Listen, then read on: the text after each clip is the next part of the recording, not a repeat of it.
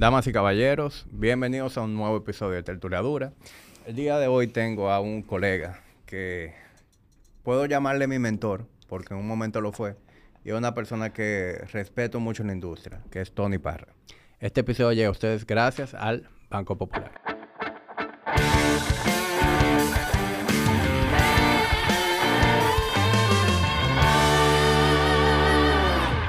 ¿Y por qué tú te ríes cuando yo digo que tú fuiste mi mentor?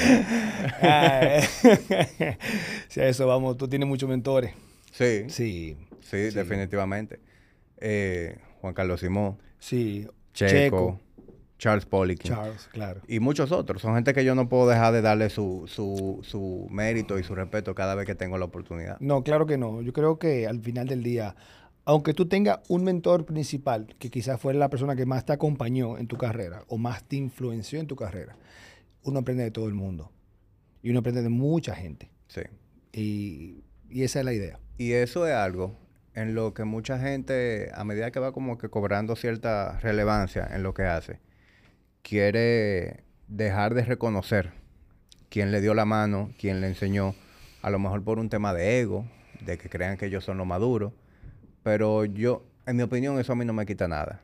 ¿Entiendes? Reconocer que en un momento tú me enseñaste cosas y que yo estaba looking up to you, a mí eso no me quita nada. Todo lo contrario, yo creo que te da más. Eh, por ejemplo, si nuestro mentor fue Charles, eh, en mi caso Ben Prentice y Preston Green, pero por ejemplo yo no puedo dejar de agradecer a Juan Carlos Simón. Juan Carlos Simón fue una persona que por un momento me ayudó a entrar a la industria y me guió, porque una persona que tiene más años que yo en la industria o en el- la profesión. Me gusta más la profesión que la industria. Eh, y hay que darle las gracias, aunque pase lo que pase, sea como sea, aunque cada quien tome su camino, pero siempre no hay que...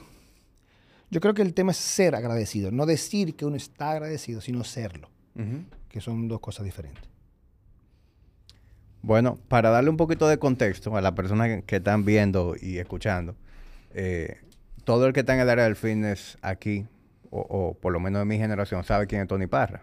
Pero como tú eres un tipo low key en las redes sociales, sí. yo, yo te voy a presentar ante quienes están eh, viendo y escuchando esto. Tony Parra, cuando yo empecé a trabajar como entrenador en el año 2010, ya Tony Parra estaba al frente de lo que era Workout Bellavista. Eh, era uno de los certificados por Charles Poliquin eh, del PICP. Poco después de eso tú fuiste, el, el- te hiciste nivel 5 del PICP. Ya yo era nivel cinco en el Ya video. tú eras nivel 5. Ujú. Ok. Y, y yo recuerdo que cuando yo empecé a trabajar, mi primera certificación de, de Poliquin, quien la estaba, quien estaba haciendo el lecturing era tú.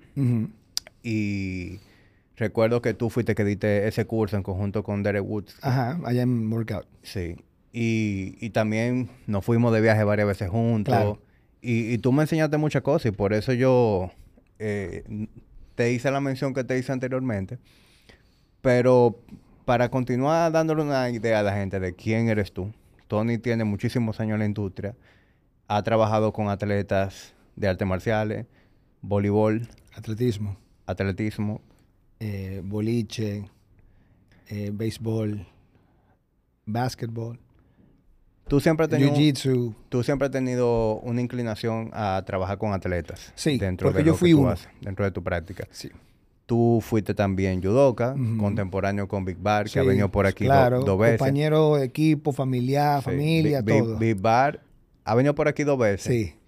Nos juntamos en mi casa el otro día. Ay, mi madre. Me hizo todos los cuentos. No, no, tú no te imaginas. Bueno, ya tú sabes, estuvimos hasta las 3 de la mañana. Te hizo, la, te hizo mitad.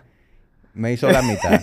y, y por lo menos la mitad de esos cuentos estaba bailando Tony Parra. Porque ustedes son de la misma generación. Es correcto. Y Nosotros, se fueron a muchas competencias juntos. Big Bar y yo tenemos juntos de los cinco años. Y su familia, su abuelo, eh, compadre de mi abuelo y de, de por allá arriba venimos. Entonces, com- compartimos mucho en el Club Naco y luego por eh, el destino nos hicimos selección nacional, tanto juvenil como adulto, él y yo. O sea que, imagínate, venimos desde pequeñitos juntos y compartiendo y pasando la mil y un batalla juntos. Sí. Así es. Sí, yo, yo oí las anécdotas de competencia que incluso ustedes tuvieron que irse prácticamente solos Así es. por, por tema de presupuesto y tener que bandearse allá. Esa era, esa era la norma. esa era la norma. ¿Tú llegaste a estar en Argentina también con Sí, él? claro. Así es. En Argentina, en España, seguimos juntos eh, varias veces. Yo no sé si tú lo recuerdas, pero tú fuiste mi profesor de judo también en el Clunaco. no me acuerdo de eso, ¿no? Sí, yo, yo practiqué judo en el, en el Clunaco por un tiempo y, y tú eras mi profesor en aquel entonces. Sí. eso tú tenías una melena. Bueno, como por aquí. Tú y Sí. Bisbal tenían el pelo parecido. Sí, en- en sí, aquel sí. entonces. Y bueno, sí, hace mucho. Yo empecé a dar clase de judo a los 15 años. Ya tú Eh, sabes. Eso es lo que pasa, sí. Y, y entonces, Tony, eh, ¿cómo tú pasas de ese rol de atleta a, a coach? Mira, Tony, siempre digo, cuando las personas me preguntan que cómo yo llegué a, a la profesión, yo digo que yo, yo empecé al revés. Porque yo empecé eh, cuando me regalaron una beca, el programa de solidaridad olímpica del Comité Olímpico Internacional, a un curso internacional en España que duraba tres o cuatro meses. Entonces, cuando yo salgo de ese curso, yo me hago entrenador de la selección nacional femenina de judo. Y yo empecé mi carrera como entrenador trabajando con los atletas. Luego de, tres años con la selección, yo comienzo a entrenar eh, en el gimnasio como personal trainer. Y obviamente comencé a trabajar con gente, vamos a decir general pop o población general. Lo cual para mí fue muy difícil, la, tra- transición. Porque yo, yo, que era un atleta, o fui un atleta y que trabajaba con atletas, yo no entendía cómo que una gente entraba al gimnasio y no quería entrenar. Y como que yo le decía a una cosa y no quería hacerla. O sea, yo era súper rudo, o sea, yo tenía poquita paciencia, no es que Claro, tengo por- mucha ahora, pero muy, mucho menos paciencia que ahora. Y, y eso fue un- una transición porque con el tiempo me di cuenta de que realmente no es lo mismo eh, entrenar atletas, no solamente por que si el ejercicio o el sistema o la periodización, sino el trato y el manejo de cada una de las personas es diferente. Eh, hay que recordar que los atletas tienen unas, unas metas muy bien definidas en tiempo. ¿Eh? El que el- la población general casi nunca sabe lo que quiere. no, y, cuando quiere algo, es algo superficial. El superficial no sabe para cuándo. Lo cambian a mitad del camino porque se dan cuenta que no pueden llegar. Sí. O cualquier cosa se- cualquier cosa que surge de, de momento se hace más importante que eso. Claro. También. Tienen una vida diferente. Entonces es diferente. Y obviamente no te voy a decir que cuando tú eres entrenador de una selección nacional y más de un deporte como el judo, donde hay una jerarquía porque es un arte marcial, obviamente el tú tener que ah, conversar con ellos y saber manejar a la, a la persona es diferente que cuando un atleta, que son más soldados. Son más, tú tienes que hacer esto y ellos son lo que tienen, saben lo que tienen que hacer. Es diferente. Pero eh, por ahí es que yo entro. Obviamente veo que hay una remuneración económica significativa trabajando con personas civiles, vamos a decirle. Pues entonces yo empiezo a trabajar ahí, en esa área. Eh, pero me costó un poquito el, el, el adaptarme. ¿Y cuántos años han pasado desde, desde entonces? 22. 22. Ujú. Y en esos 22 años tú has continuado trabajando híbrido, digamos. Porque Sí. tú sigues trabajando con esa población general, pero tú nunca has dejado de trabajar con. No, con nunca. atletas. Me gusta mucho, pues, como te decía antes de, de empezar, eh, los atletas me dan la oportunidad, el reto de yo utilizar cosas que usualmente no utilizo, ya sea métodos, instrumentos, tipo de entrenamiento, ejercicios, que no todo el mundo utiliza. Entonces, obviamente a mí eso, eso realmente me, me masajea un poquito el, el alma Y me gusta mucho. Eh, para mí es muy divertido. Y entonces este es mi momento de yo have fun. Sí, y, y lo entiendo, lo entiendo totalmente, porque yo nunca he trabajado con, con atletas, bueno, sí, yo he trabajado con atletas, pero en 12 años, 13 años trabajando como coach, yo puedo contar con, con estas dos manos la cantidad de atletas que han pasado por mis manos. Y de esos atletas nunca, solo uno ha sido a un nivel ya eh, bastante serio. Los demás son lo que llaman weekend warrior, que yo me preparo para este evento los fines de semana, practico este deporte, me gusta mucho, pero no es tampoco como que su vida gira alrededor de eso. Y eso es lo que se define un atleta Correcto, de alto rendimiento, que el, el deporte es el centro de tu universo. correcto. Todo se, se circunscribe a eso. Entonces, lo que yo te iba a decir es que en lo que nosotros nos hemos educado, todo está diseñado para ese atleta. Y es como que tú tengas una caja de herramientas grandísima, pero cuando tú trabajas con la población general, Tú estás usando un destornillador De tría. Y, uno de un y un- plano. y una llave ajustable y un plano. Ya, tú no necesitas más nada, eso es lo que tú nada. utilizas. Correcto. Y trabajar con atletas lo que te permite, tú virar esa caja y, y déjame usar esta vaina que nunca la he usado, ¿entiendes? Sí, claro. Es así. Es así. Es 100%. Ahora, lo que sí te ayuda el trabajar con atletas es tú comprendes mejor la ciencia y la, ejecución de los ejercicios y el entrenamiento en sí. Cuando trabajas con atletas, eso es, cuando es de alto rendimiento, es gente que son usualmente freaks genéticamente, con una dedicación eh, por encima de la norma. Eh, y obviamente usando, como dijimos, herramientas diferentes. Entonces, obviamente tú ves cosas que normalmente no vas a ver eh, con la población general. Y tú, al el peso que mueven, a la velocidad que se mueven, con la complejidad de los movimientos, tú estás viendo cosas que después, cuando tú bajas tres calones, que comienzas a trabajar con la gente normales, tú tienes otro, otro punto de vista de lo que está pasando es como tú manejas un Fórmula 1. O sea, el que maneja Fórmula 1, cuando ya coge un carro normal o puede ser un carro inclusive deportivo, no, no, no le asusta porque no hay forma de tú llegar a la velocidad que tú vas a un Fórmula 1. Entonces ya tú vas tranquilo. Claro, todo se siente un paseo. Es más fácil. Y eso a mí me ha ayudado mucho. Porque inclusive a, a muchos de, de. Yo he tenido muchos clientes, tú sabes, de la población general que son muy dedicados. Tan, tan dedicados como cualquier atleta. Pero hay muchos que van y dicen, como que quieren demostrar, tú sabes que el ego es algo, algo interesante. Entonces, vean y tú lo ves con una gana de demostrar que ellos pueden, que ellos son.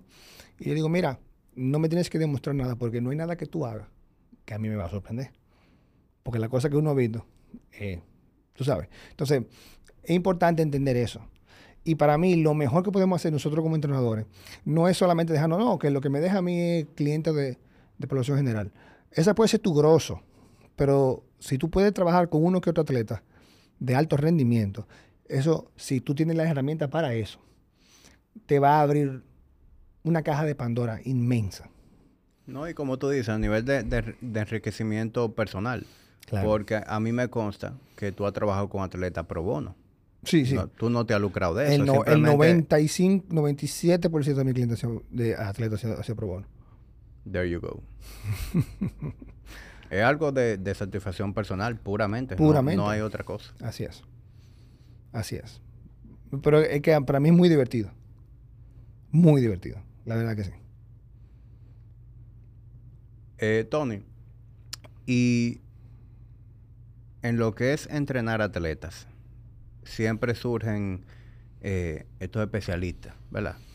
Que se quieren reinventar la rueda. De que, bueno, si tú juegas golf, esto es lo que tú tienes que hacer. Si tú juegas béisbol, esto es lo que tú tienes que hacer. Tú vas a hacerte marcial, esto es lo que tú tienes que hacer. Tú eres de la escuela de, de que esa especificidad es súper tan eh, puntual como algunos quieren eh, hacerlo creer. O tú eres más de la escuela de que, hermano, acondicionamiento, strength and conditioning. Obviamente con tus pinceladas. Pero no es que- ¿eh? Te explico. Sí, explícame. La especificidad del entrenamiento depende del momento que está el atleta y del atleta en sí.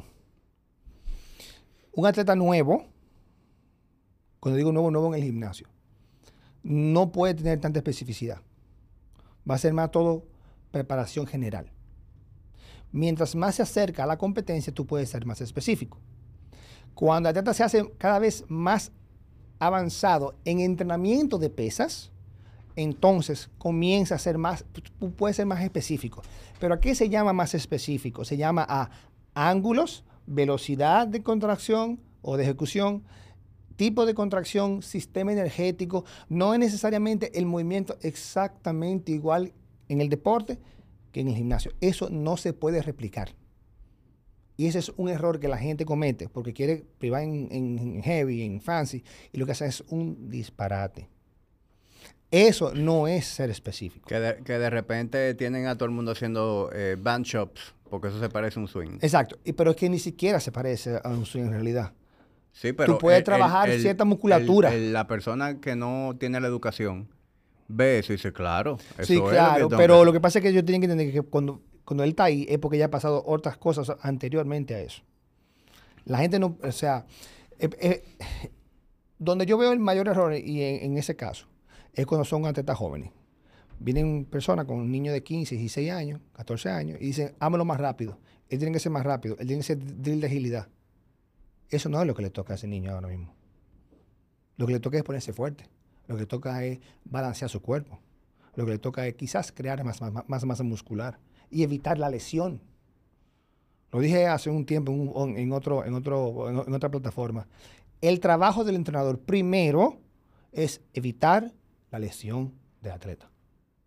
Ese es mi trabajo, que tú no te lastimes. Luego, aumenta el rendimiento, porque mira lo que pasa. Cuando tú no te lastimas, te das más tiempo de trabajar en el campo. Si tú trabajas más tiempo y dedicas más tiempo en tu deporte, ¿qué va a pasar con tu rendimiento? Sube. Entonces, si tú te lastimas cada dos meses y tienes que durar dos semanas fuera, y hace un, y hace un torneo y te de la y tiene que durar un mes fuera. Y tiene que operar y dura dos meses fuera. Nunca vas a mejorar. No, avanza. Entonces, eso es lo que pasa. La gente no lo ve así. La gente cree que me hice más fuerte y por eso yo estoy mejorando. Claro, sí, tú te hiciste más fuerte, evitas lesión, duras más tiempo entrenando sin interrupción y tú vas, tu rendimiento va subiendo. Luego de que tú ya estés fuerte, de forma de que evita tu lesión, bueno, pues entonces ya tú puedes comenzar a hablar de aumentar la fuerza per se. Y luego que tú eres fuerte, tú puedes comenzar a hablar de aumentar la velocidad de ejecución. Y ahí que ya tú comienzas a ser más específico. Pero todo tiene un progreso. Porque un jugador de baloncesto, sea de la NBA, no quiere decir que sea un atleta avanzado en el gimnasio. Él es avanzado jugando basquetbol, pero no en el gimnasio yo he visto y ahí es donde la gente se Yo he visto muchos atletas de ultra alto rendimiento, medallista olímpico, en mi gimnasio, que no saben levantar pesa. Y tienen la fuerza que cualquier persona, que cualquiera de, mis clientes de años le pasa por encima levantando los hierros. Pero obviamente en su deporte ellos son lo que son.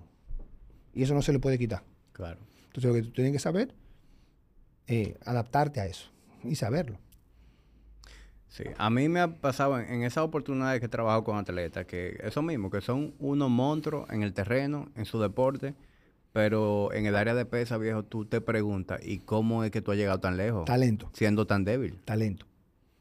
Claro. En alto rendimiento, talento es más del 50% del resultado. Yo he tenido la dicha de tener atletas muy talentosos. No todo ha sido que yo soy un monstruo y que yo lo entrené de... No. Ellos tienen talento. Entonces, si tú, eh, una, una de las cosas más importantes para tú ser un, un entrenador exitoso de atleta es tener atleta talentoso. Saber elegir. Claro. hasta por un asunto de administración de tu tiempo. En, en tu caso, por ejemplo, que tú trabajas con un puñado en comparación a lo que tu clientela, la, la que te da tu sustento tú tienes que ser bien piqui de con que tú a trabajar. Te digo algo, eh, no necesariamente, porque a mí me ha llegado atletas muy buenos, me llegan los atletas buenos. Porque usualmente el atleta, eh, vamos a llamarle así, promedio, no sale a buscar entrenamiento con personas como nosotros. Ya cuando son atletas de alto rendimiento que ya están picando el nivel. Ahí, es cuando lo pueden costear. Ahí costear o una gente le dice, mira, tienen que ir donde fulano, o tienen que buscarte una gente que te ayude. Ahí ya comienzan, ahí comienza ya la otra cosa. Y esa es la razón principal por la que eh, aquí el, entrenador que se dedica a lo que es el acondicionamiento físico, ese strength and conditioning, no ve muchos atletas. Porque aquí, por lo general, el, el, que está, el atleta que está subiendo no tiene dinero para pagarlo. No tiene, no tiene, para nada. Y entonces cuando se le da la oportunidad, ¿qué, qué hacen? Lo sacan del país y tienen a uno fuera. Y a veces es peor que el de aquí. Claro. Eso es lo grande. ¿Y cuándo pueden dar contigo? Cuando viene un off-season y necesitan buscar a alguien que le ayude en su preparación en ese off-season. O si por la naturaleza de su deporte, esa preparación hasta la próxima competencia se da aquí. Bueno, eh, también hay dos cosas. Si está en un slump, si está en latimado. Básicamente lo más importante. Si yo lo está yendo bien, tú no lo vas a ver ni en los centros espiritistas. No lo vas a ver. Porque ellos también, yo no tengo que hacer nada. Porque ellos saben que son, ellos, ellos saben que son, son talentosos. Hay una cultura, dependiendo del deporte, hay culturas eh, diferentes. El de fútbol, americano, el de hockey, eh, béisbol, tienen cultura de entrenamiento diferente. Yo he trabajado con peloteros y, yo te puedo, y con personas de hockey en Estados Unidos. Yo te puedo decir, por experiencia, lo más, los atletas más eh, dedicados trabajando son los de hockey. Lo más dedicado. Eso no tiene madre. Charles entrenaba mucho atleta Sí, de hockey. sí, yo, yo fui con Ben Prentice por tres veranos. Y eso es, yo te puedo decir una cosa, eh, con esa gente da gusto entrenar. Porque O sea, no faltan, llegan temprano, entrenan duro, piden siempre más, están pendientes a lo que comen, están pendientes a lo que levantaron en la sesión anterior, quieren saber, quieren mejorar. O sea, o sea, es al revés, tú tienes que decirle, no, espérate, suave. Ponme otro día más. Si tú le dices que no, se ponen guapos, porque ellos quieren seguir entrenando. Lo que pasa es que es la cultura del deporte, eh, porque el hockey, todos los jugadores de hockey es así.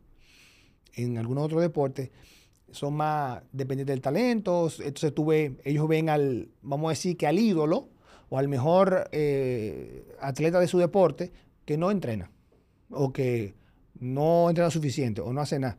Bueno, pues yo voy a hacer lo que él hace él. ¿Qué hace? Él no entrena. ¿Por qué yo tengo que entrenar? Porque el mejor no lo hace. Sí. Entonces, cuando se crea esa cultura de que hay que entrenar, de que hay que... eh, y, dan, y, y esas personas dan el ejemplo, entonces los otros lo siguen. Aunque eso se ha ido extendiendo a los otros deportes en, las correcto. últimas décadas. Sí, es correcto. Eh, hasta un Tiger Woods, que es lo que juega golf, te entrena. Y yo recuerdo que cuando él empezó a entrenar, eh, hubieron muchos haters diciendo que él se le iba a dañar el juego, que, que él no tenía nada que buscar entrenando. Y ya tuve que muchos jugadores de golf están entrenando. sí, claro. Igual, eh, ya en baloncesto es más común ver gente entrenando, Claro. que antes no era, no era la norma. Desde los Kobe Bryant, desde un poquito antes, de los Michael Jordan. Ahí se comenzaba a entrenar más físicamente dedicado. Eh, en béisbol igual. En béisbol inclusive pasa mucho, depende de la, de la organización, de la cultura de la organización. Eso va muy de la mano con, con lo que se inculca. Tony, y ahora mismo, ¿en qué tú estás? Yo sé que tú sigues entrenando gente aquí, localmente, pero te veo mucho en cursos, te veo en aviones. Eh, ¿En qué, en, en Mira, qué, en qué estás tú? Eh, bueno, eh, a nivel de cursos di mucho. El año pasado duré, un- eh, no viajé a dar cursos. Sí hice muchos cursos acá, eh, locales, y me fue muy bien. Una, tuve una, una acogida muy buena con unas cuantas personas que son, vamos a decir, fieles alumnos míos, que no fallaron y se dieron muy buenos. Yo di como cinco, cuatro o cinco cursos el año pasado y fue excelente. Eh, pero ya este año eh, se está retomando el enseñar eh, en el exterior con la, con la gente de Clean Health. Eh, planificamos ir a... Esos son los de Australia. Vamos a ir a Australia, vamos a ir a Hong Kong otra vez, vamos a ir a Estados Unidos a dar ciertos cursos, con los cuales obviamente ellos tienen ahora un repertorio de, de instructores. Está Lane Norton, está Sebastian Oreb, que es Australian Strength Coach. Eh, eh, y muchos otros muchachos más, que entonces vamos a hacer, va a tener ma- mayor alcance, porque antes Clean Health se, se centraba mucho en Asia, mucho en Australia, obviamente, y algo en Dubai. Pero ahora ellos están tomando eh, eh, Estados Unidos este año. O sea que eso viene interesante. Muy ápero. Ujú.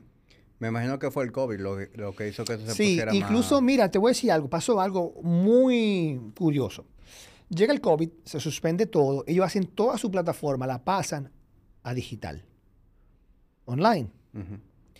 Y ellos comienzan a, ahora, el año pasado me contactó el dueño de Clean House, Dane McDonald, y me dice, que ellos van a empezar a hacer cursos eh, eh, presenciales. Es como un formato más o menos mixto, pero van a haber partes que son presenciales. Porque aparentemente el, el nivel de los entrenadores que hacen el curso online no es el mismo. Es algo que tú y yo lo sabemos.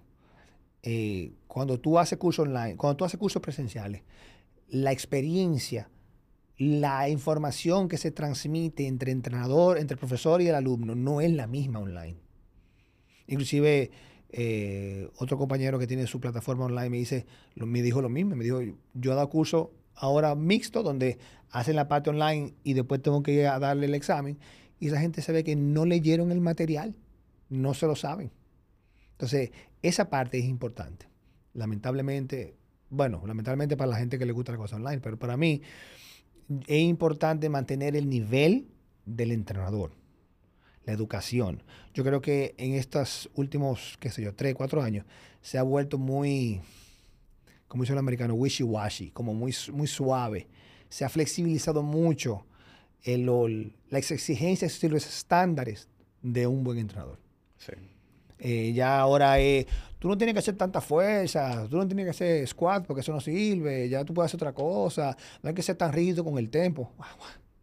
Es como que, conchale, sí, pero no podemos ser tampoco tan, tan negligentes y bajar tanto los estándares, porque al final del día eso va, uno paga el precio. Sí, y, y yo recuerdo eh, todo- todos los cursos que yo llegué a coger, tanto local como, como fuera. Por ejemplo, cuando yo, antes de yo ser entrenador, que yo lo que estaba era en mi, en mi fiebre y que quería, aprender, ajá, y quería aprender para mí. Yo recuerdo esos Iron Clinics, que tú también llegaste a participar instruyendo.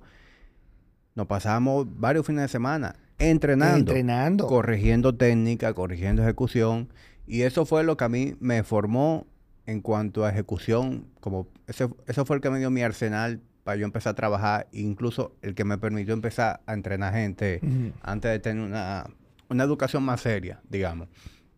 Y esos cursos de Charles, todos tenían componente práctico Todos. el PICP, eh, cuando nos fuimos a, a- al bootcamp con Milos y Charles en, en Suecia. ¿Tú te acuerdas de esa vaina? Claro. ¿Cómo que sí me acuerdo, muchachos? Entrenamos tres veces al día, por cinco días. ¿Tú te acuerdas que tú estaba todo el mundo malo? Todo el mundo sonado, sonado, sonado. Tres veces, sí. Con mi- Milo casi no mata ahí. Sí, Milos se pasó. Y entonces, eh, para mí, eso, esa parte es importante. Eh, incluso cuando yo, yo hago cursos que son solamente teóricos, que es programación y de periodización, y yo le pongo una clase, por lo menos una vez al día tienen que entrenar.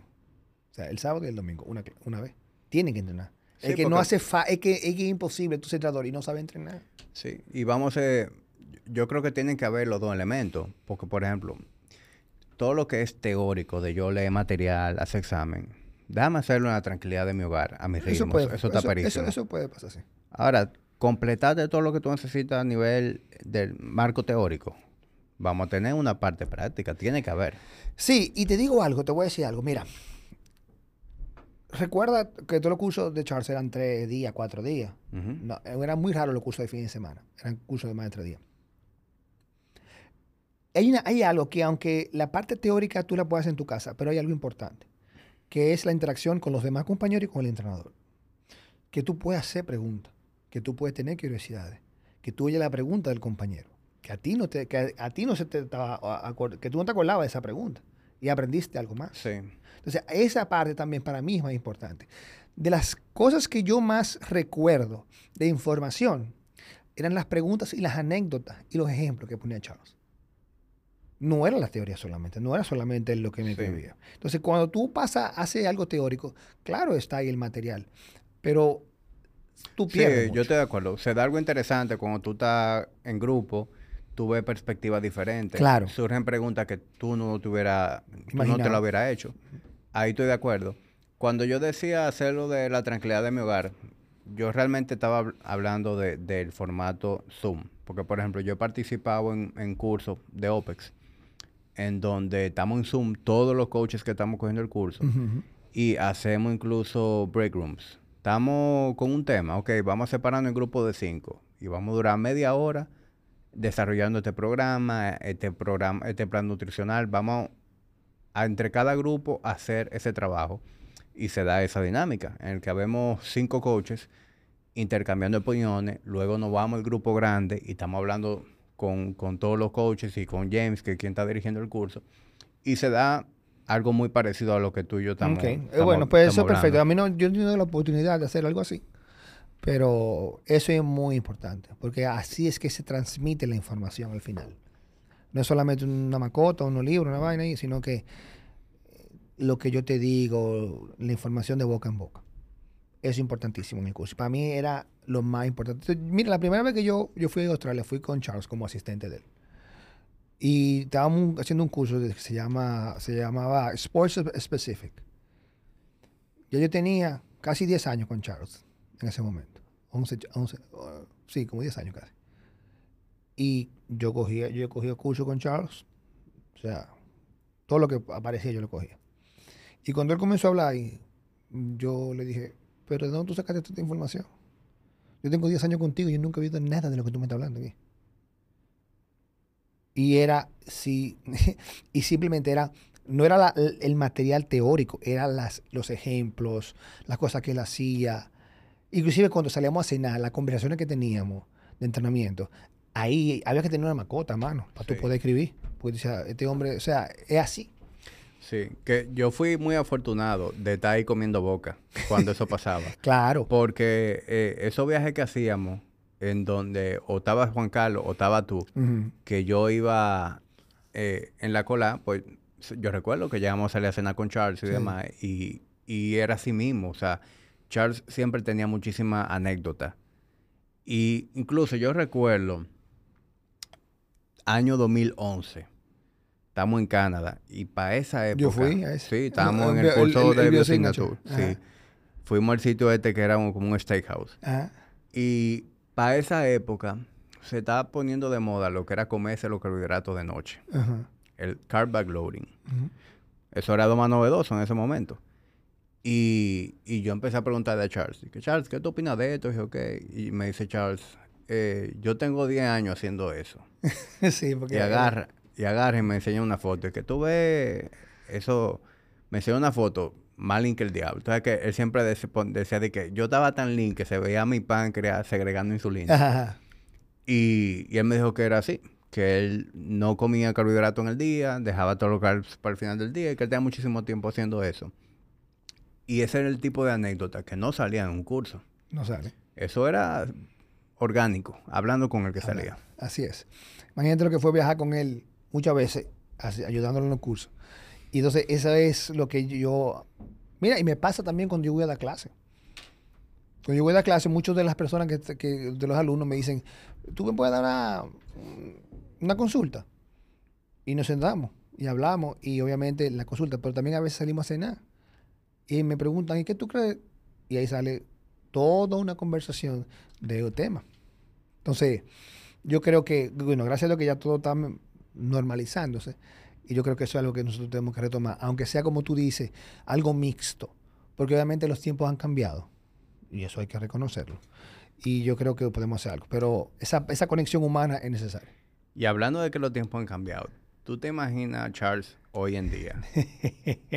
Mira, cuando arrancó la pandemia, nosotros hicimos eh, eh round table, unos cuantos de los muchachos, David, eh, David eh, Lawrence, Robert Jacob, yo, Tony Riesling, unos cuantos nosotros. Hicimos un round table y después lo poníamos en el aire, o sea, la gente que querían compartirlo.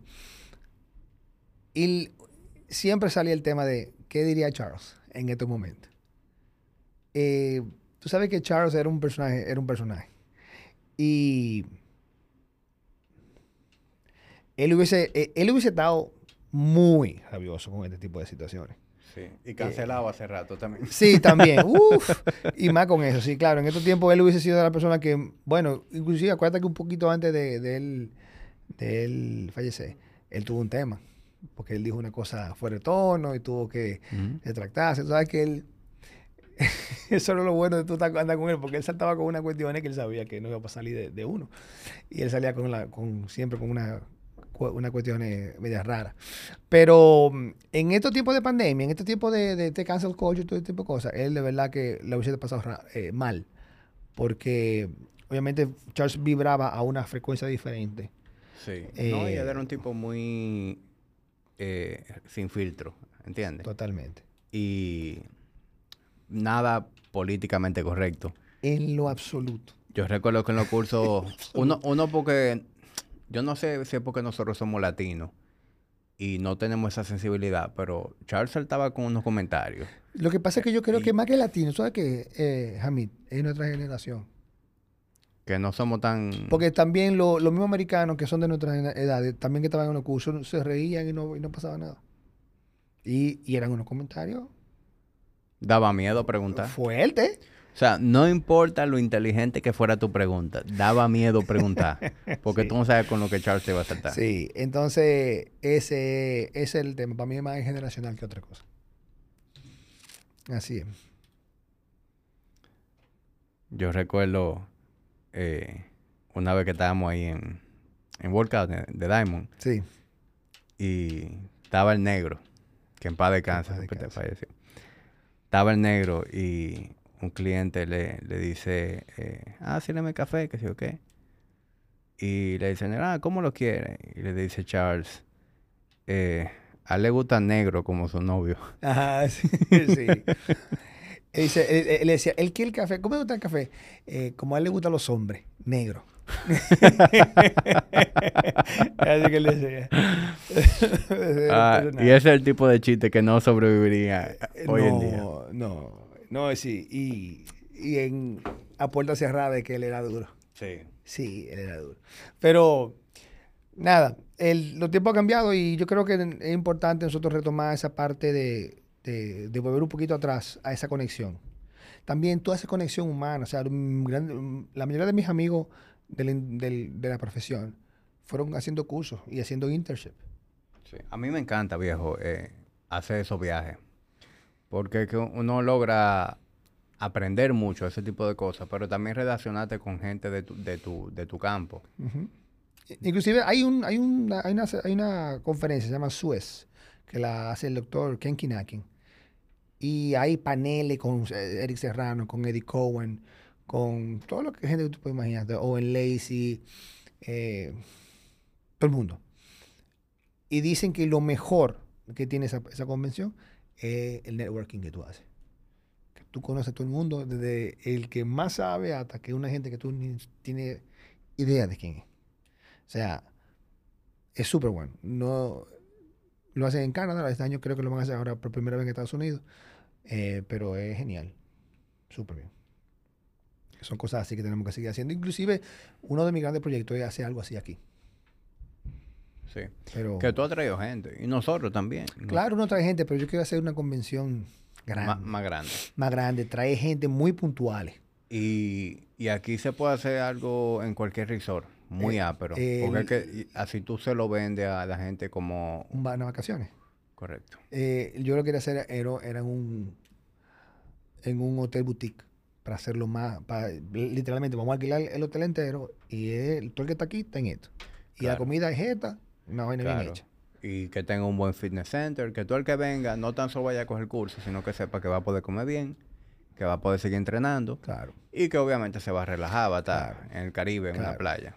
y te digo algo importante mira yo que he dado clases fuera debe ser atractivo para para el presentador la gente cree que da clases fuera eh, es muy glamorous a veces no lo es es muy sacrificado porque a veces tú llegas al otro día das clase, termina y al otro día te vas en la mañana. Tú no tienes tiempo para no, que no se da clase. Sí, y tú tienes el pasaporte lleno de sellos y no conoces ninguna Nada. de las ciudades. Solamente tienes la ventaja que si te toca un buen anfitrión, como me ha tocado, gracias a Dios, que tú estás y la noche te vayan a buscar y te sacan y te llevan allí a hacer algo. Pero obviamente tú también estás tan cansado que ya son las nueve y media de la noche. Tú dices, ya, me quiero acostar porque he fundido. Imagínate más uno que eh, entonces la clase en inglés. pero la lengua de uno es español. Esa vaina cansa. Entonces, eso te cansa. Te. Sí, porque es que tú vas trabajando co- con el CPU forzado el día Oye, entero. oye, te cuento, yo me fui para Kuwait eh, eh, a las clases. Y yo eh, tenía un compañero eh, de que íbamos a dar clase, los dos, porque íbamos a, turnarnos. Y el compañero mío le pasó algo que no pudo dar clase. Yo me tuve que bandear nueve, diez días, ocho, nueve días, no, ocho, nueve días de clase, todos los días yo solo, en Kuwait. Pero no, eso no solamente, yo tenía un jet lag que no se me, yo nunca llegué a, a sincronizarme con el tiempo. O sea, cuando yo daba clase, yo estaba muerto de sueño. Cuando yo, yo, yo ponía de que 10 minutos de descanso, yo me tenía que cortar un banco para poder dormir 10 minutos. Y dos de la noche no podía dormir. Yo me tiré nueve días de eso. Ahora, eso sí, cuando yo me monté en un avión a Abu Dhabi, que iba para Chicago, a dar otro curso, fueron 13 horas de vuelo. Durmiendo a las 13. Todas. Yo ni me acuerdo cuando se, le, se despegó el avión y cuando aterrizó, Esos son- nada. esos son los mejores vuelos. Fue, mira, muerto, muerto, muerto, muerto. Pero fue muy, muy sacrificado. Y mira, y el anfitrión de ese gimnasio es una estrella. Hacíamos de todo, pero que en la noche no puede dormir. Nada, viejo, nada. Y la mañana estaba, mira, grave. Y era de que, ok, 10 minutos de descanso. Vamos otra vez. Entonces, ahí tú tienes la claridad de poder hablar correctamente. La pregunta. En, en inglés, en inglés, uff, difícil fue eso. Pues digo, no fue tan glamoroso que digamos, no. Bueno, ese fue el año que murió Charles, inclusive. ¿En qué año fue que Charles murió? 2018. 18. Ujú, Septiembre 25, que parece. 2018. Ya tiene cuatro, tres, cuatro años. Yo vi a su hija en estos días.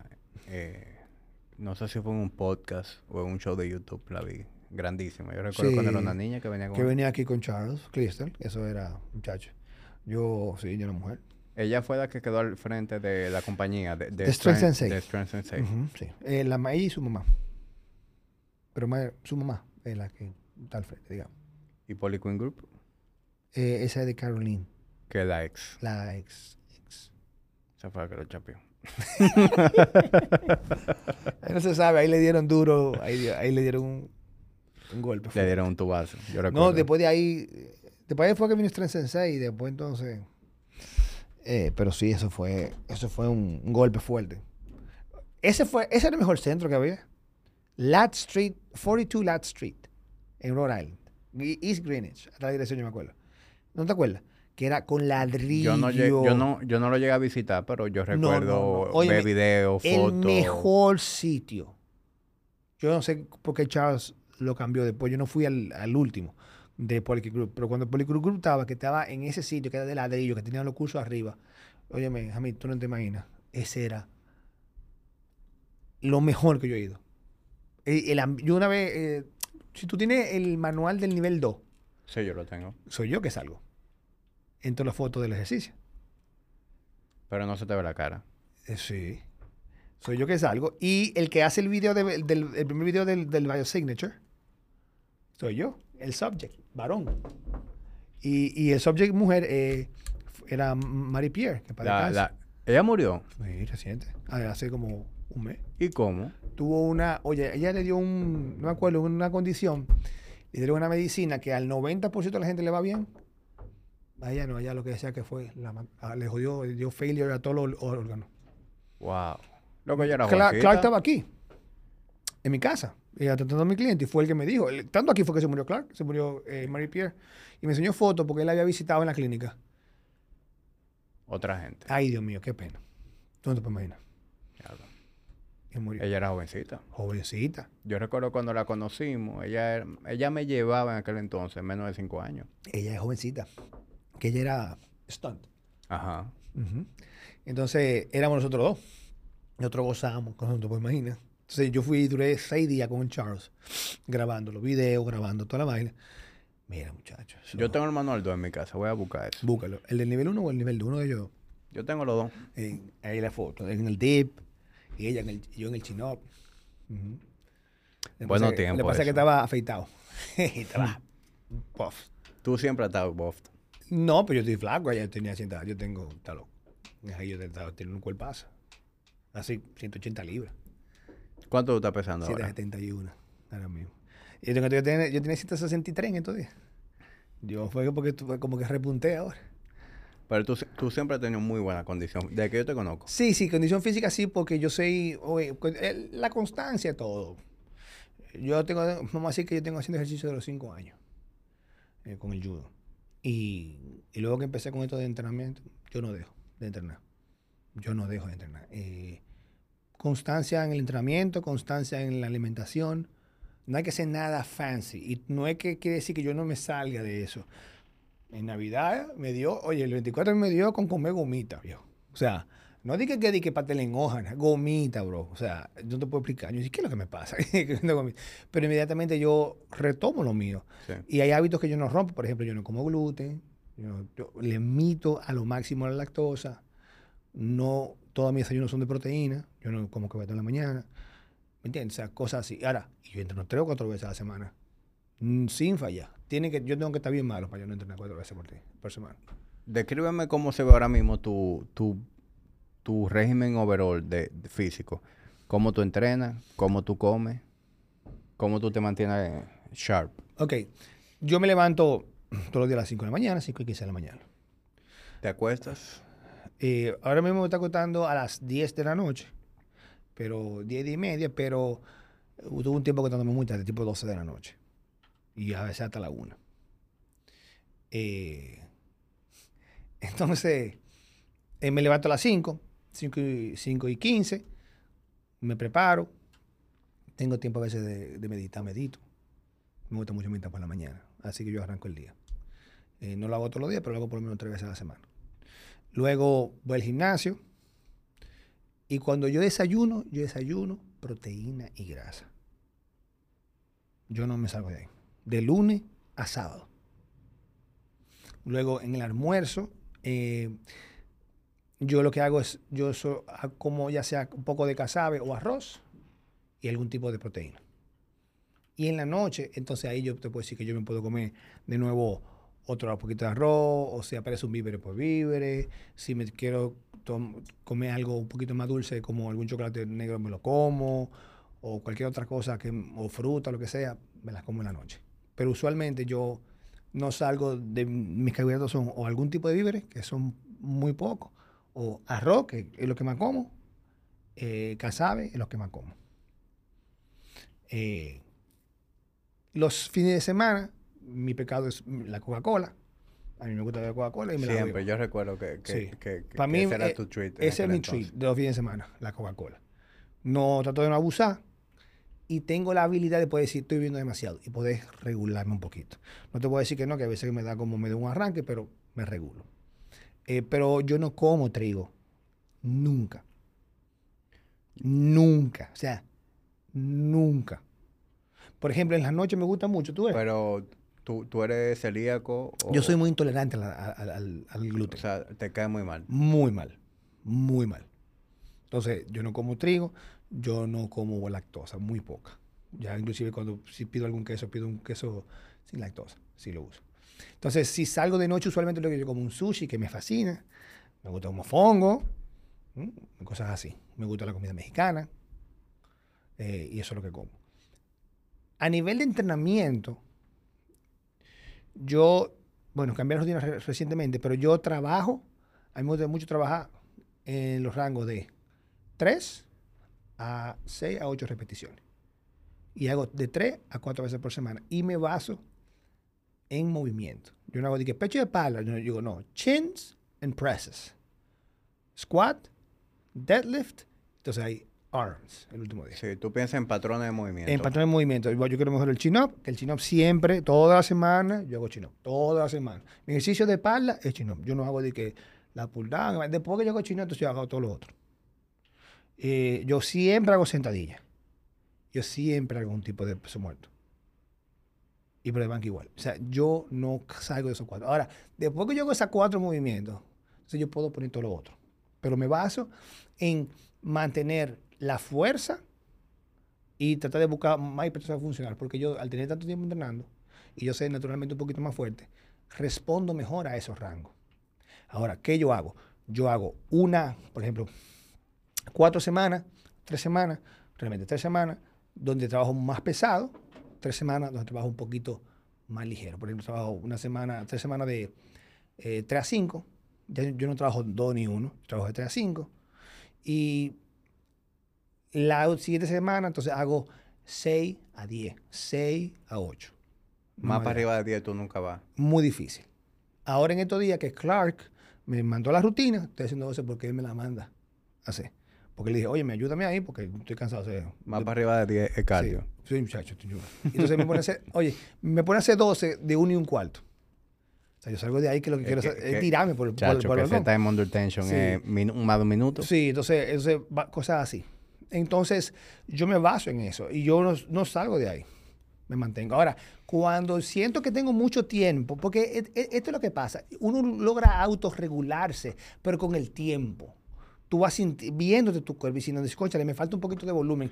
Tengo mucho tiempo que no hago tanto volumen. Entonces, por ejemplo, entonces lo que yo hago es, me encantan los drop sets, me gustan los, los rest pause. Eh, a mí me funciona mucho cuando estoy trabajando, eh, variación de repeticiones durante el set- durante, eh, en los sets. No di que de 3 a 5, por ejemplo, hago 5, 5, 4, 4, 3, 3, 6. Por ejemplo, eso ser un entrenamiento que yo puedo hacer. ¿Entiendes? Yo varío los, los las repeticiones durante el set. Porque, ¿qué pasa? Lo que yo me he dado cuenta, que cuando tú tienes un rango, tú siempre quieres usar el rango más pesado, más, más alto. Si de 3 a 5, tú quieres hacer 5, por ejemplo. Sí. Entonces, obviamente, los pesos siempre se van a mantener ahí. Pero si tú marcas 5, 5, 1 de 5, 1 de 4, 1 de 3, para el de 3 tú sabes que tienes que meterle para poder empujar. Obligado. ¿Me entiendes? Entonces te obliga a tener que ponerle al peso.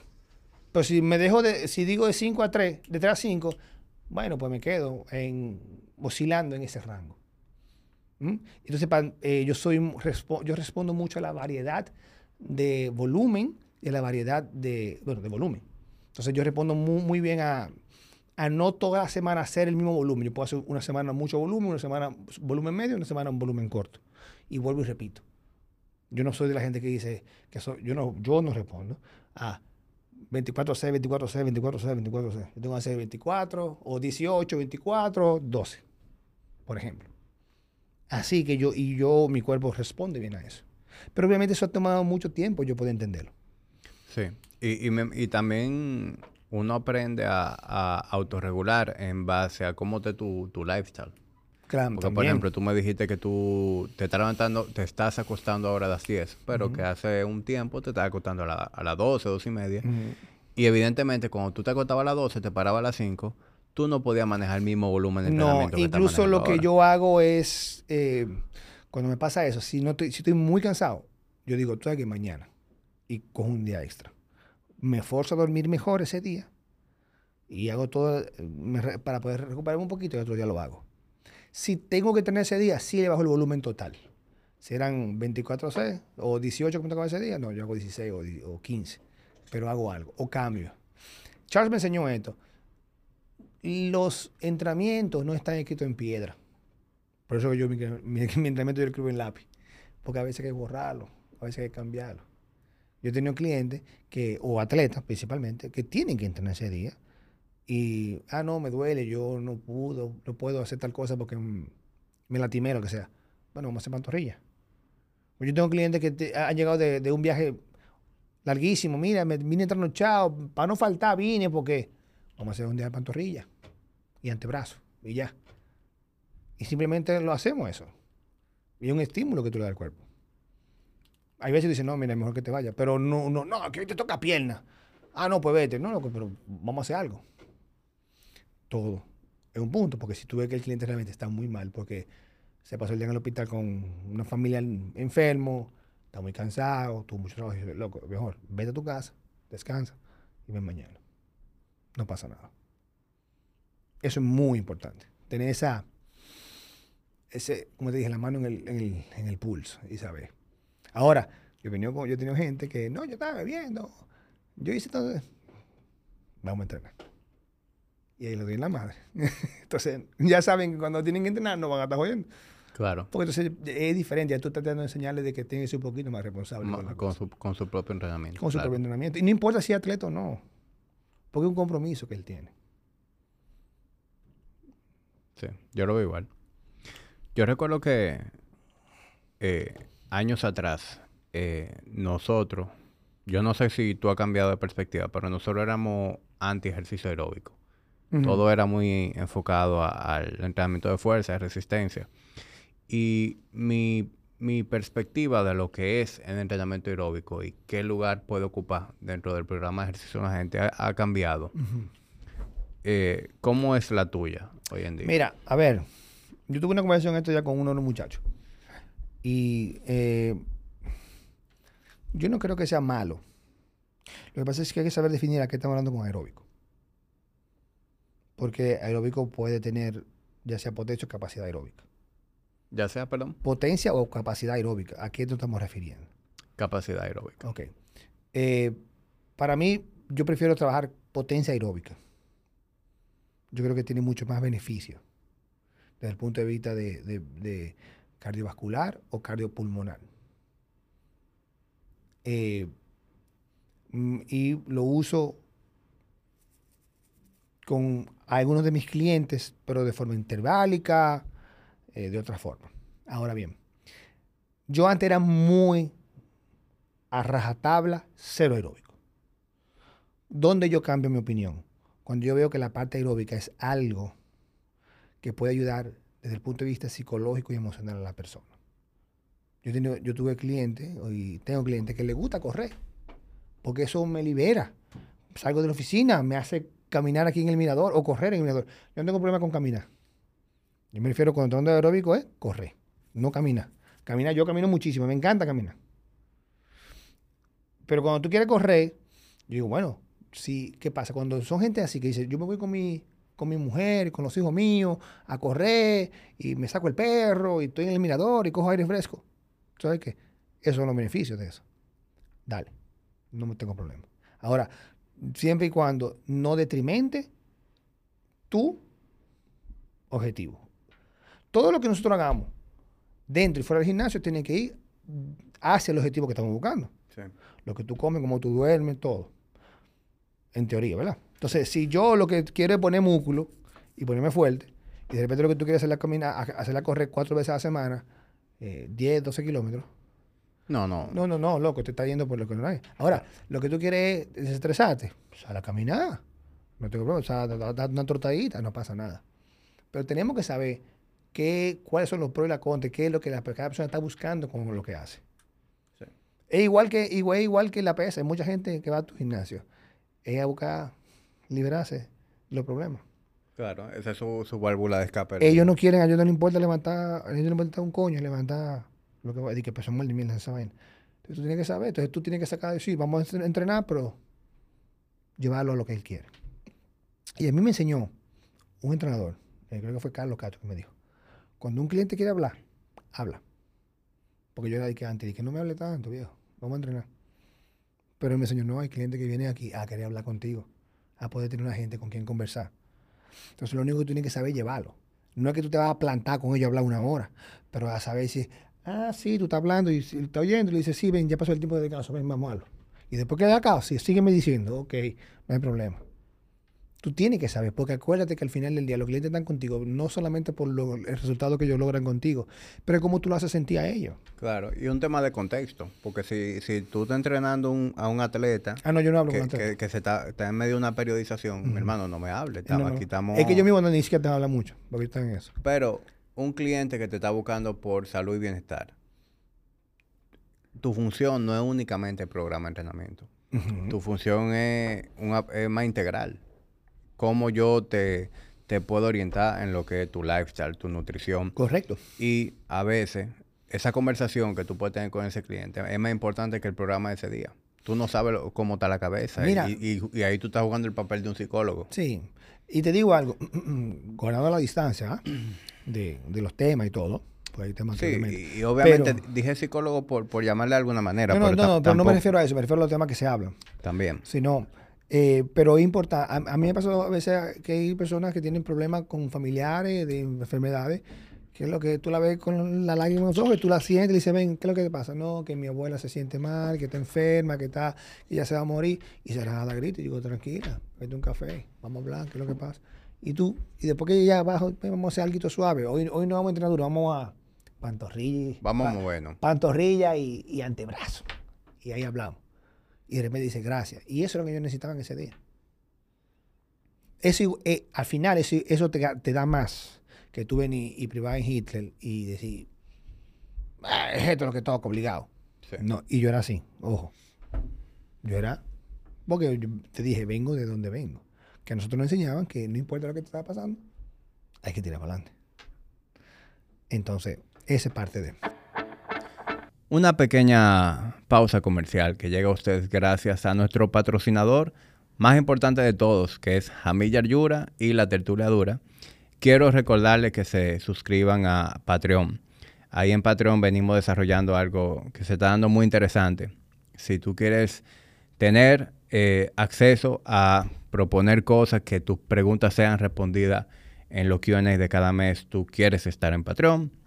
Si tú tienes preguntas sobre tu propio fitness o los temas que discutimos aquí que yo que quieres que te responda personalmente, también quieres estar en Patreon.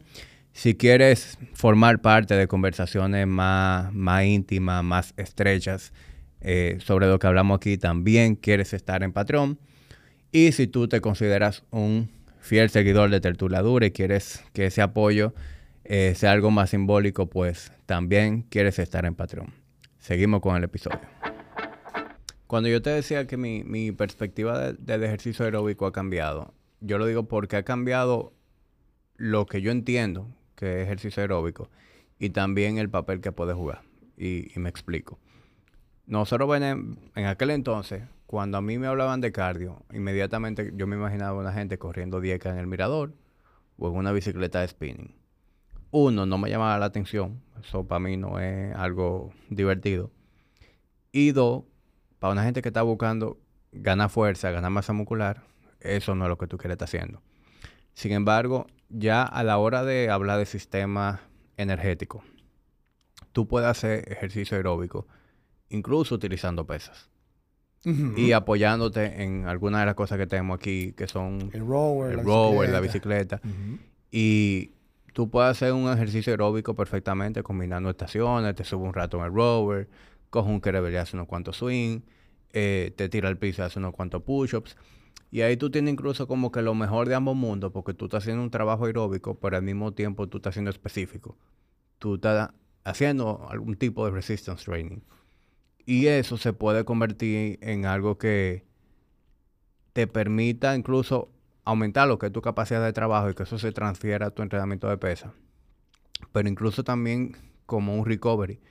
Porque si tú haces una actividad y verdaderamente es aeróbico, sin entrar a lo anaeróbico, eh, puede servir incluso como un día de recovery. Sí, es correcto.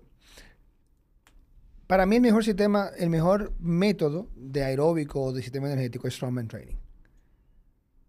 El sled, el prowler, la goma, el no sé qué, los lo, farmers walk, y eso es lo que yo uso en el gimnasio usualmente. Sí. Eso es para mí una de las mejores modalidades, porque no solamente trabaja el sistema, sino que y ayuda mucho el recovery. por qué? Porque no tiene fase excéntrica. La fase excéntrica es la que más eh, damage o más daño causa en las fibras musculares. Eh, hecha correctamente. Y obviamente cuando tú como en el, en el sled tú no tienes fase excéntrica. O sea que da menos eh, al otro día.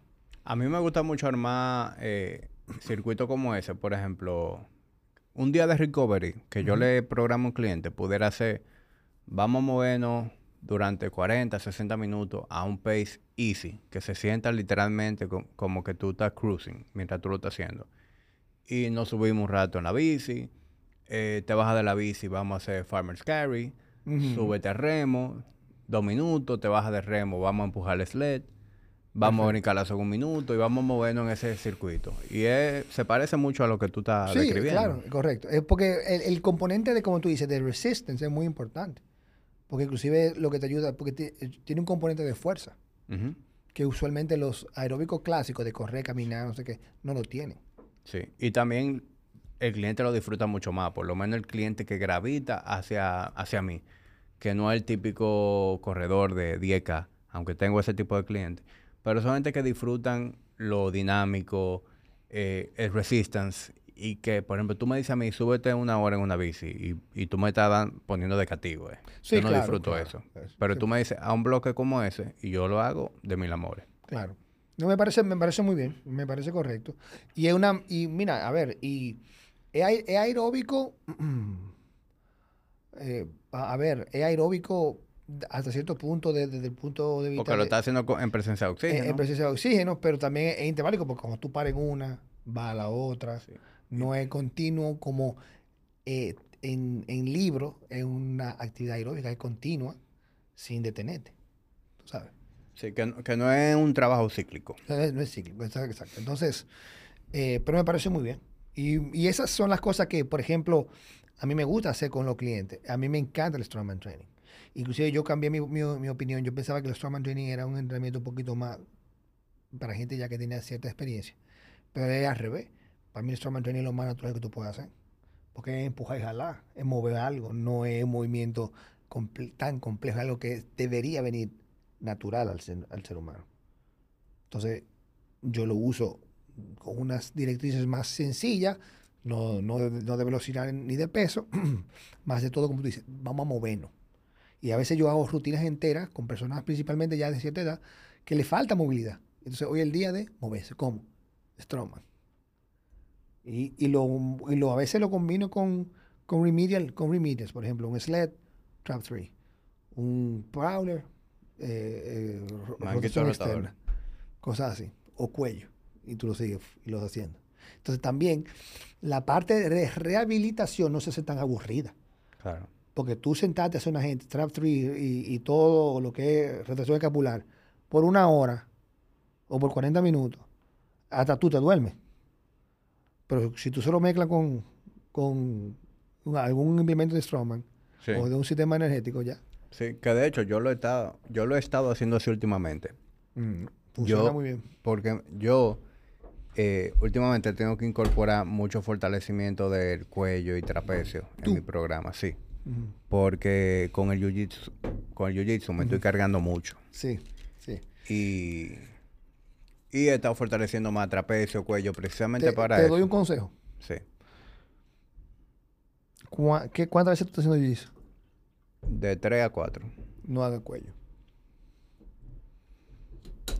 Ya tú tienes suficiente entrenamiento de cuello cuando vas a jiu-jitsu. Le estás sobrecargando un poquito. ¿Y qué tú me sugieres entonces? Cuando, tú haces cuello cuando, no, cuando le vas a jiu-jitsu. Eh, Te voy a dar una anécdota. Yo tenía un cliente de jiu-jitsu y yo le puse a hacer trabajo de, de agarre.